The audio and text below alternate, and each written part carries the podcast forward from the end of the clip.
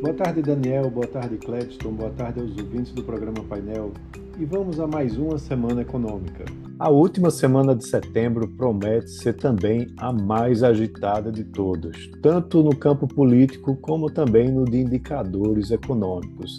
A gente vai ter justamente na quinta-feira o término da propaganda eleitoral e no domingo que vem os brasileiros vão às urnas né, para escolher dentre outros cargos, o de presidente do nosso país. Resta saber como os investidores vão reagir nessa reta final às últimas pesquisas e também debates que não mexeram tanto com os mercados como se esperava de início. Além disso, a agenda econômica, como eu disse, traz uma série de indicadores importantes, incluindo dados de inflação e de emprego. Já na segunda, teremos o relatório Focus, onde pode ou não confirmar o recente otimismo das instituições financeiras, tanto do ponto de vista de arrefecimento de preços, como também com relação ao crescimento econômico. É o primeiro boletim depois da decisão do Copom de encerrar o, ciclo de aperto monetário, mantendo a taxa Selic em 13,75%. A decisão não foi unânime e a ata vai ser divulgada na terça-feira. Na ata, uh, o Banco Central deve manter uma comunicação dura, enfatizando que os juros devem seguir elevados por um período longo. É, outro destaque também é o relatório trimestral de inflação do Banco Central, que vai ser apresentado na quinta-feira. A trajetória dos preços continua sendo acompanhada com bastante atenção, na terça-feira, no mesmo dia que sai a ata do Copom, sai a prévia do IPCA, o IPCA 15. Há uma previsão de deflação, novamente, na casa dos 0,2%, fazendo com que a taxa fique cada vez mais próxima de 8%. Ah, deve-se mostrar uma deflação de gasolina né, e também de alimentação em casa, por conta dos cortes de preços da Petrobras é, em agosto e setembro, e também do leite, que ficou mais barato.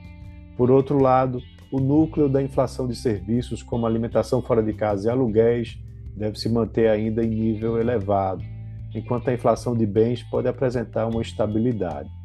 O IGPM, que é utilizado em contratos de aluguéis imobiliários, vai ser divulgado na quinta-feira.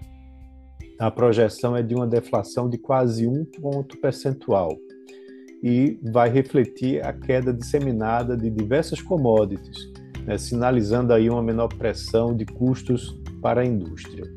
Os dados do mercado de trabalho também estão entre os destaques dessa semana. Os números do CAGED serão é, divulgados né, e estão previstos para serem divulgados na quarta-feira. Já na sexta, sai a taxa de desemprego oficial do país, que é medida pela PNAD contínua do IBGE. Os dados devem mostrar continuidade na melhora do mercado de trabalho, com geração de vagas formais próximos aí dos 300 mil empregos. Lá fora, nos Estados Unidos, temos um destaque importante para um dado que o Fed acompanha muito de perto. Né? Vale lembrar que o Fed elevou os juros na semana passada, foi uma semana difícil para as bolsas, e o mercado agora se prepara para esses dados de inflação, que na sexta-feira sai o PCI, né, que é o indicador de consumo pessoal, considerado o índice preferido do Fed para acompanhar o comportamento de preços. Há uma previsão de alta de 0,4% para o mês de setembro e de 4,7% na comparação anual. Também teremos discursos de diversos dirigentes do Fed né, e também do presidente do BC americano, Jerome Powell. Né, ele vai participar de uma conferência em St. Louis né, na abertura. Também teremos índices de atividade industrial na segunda, de confiança do consumidor e venda de imóveis na terça, completando essa agenda bastante atribulada lá nos Estados Unidos. Na Europa, o principal indicador da semana é a inflação da zona do euro. O índice de preços ao consumidor vai ser divulgado na sexta-feira.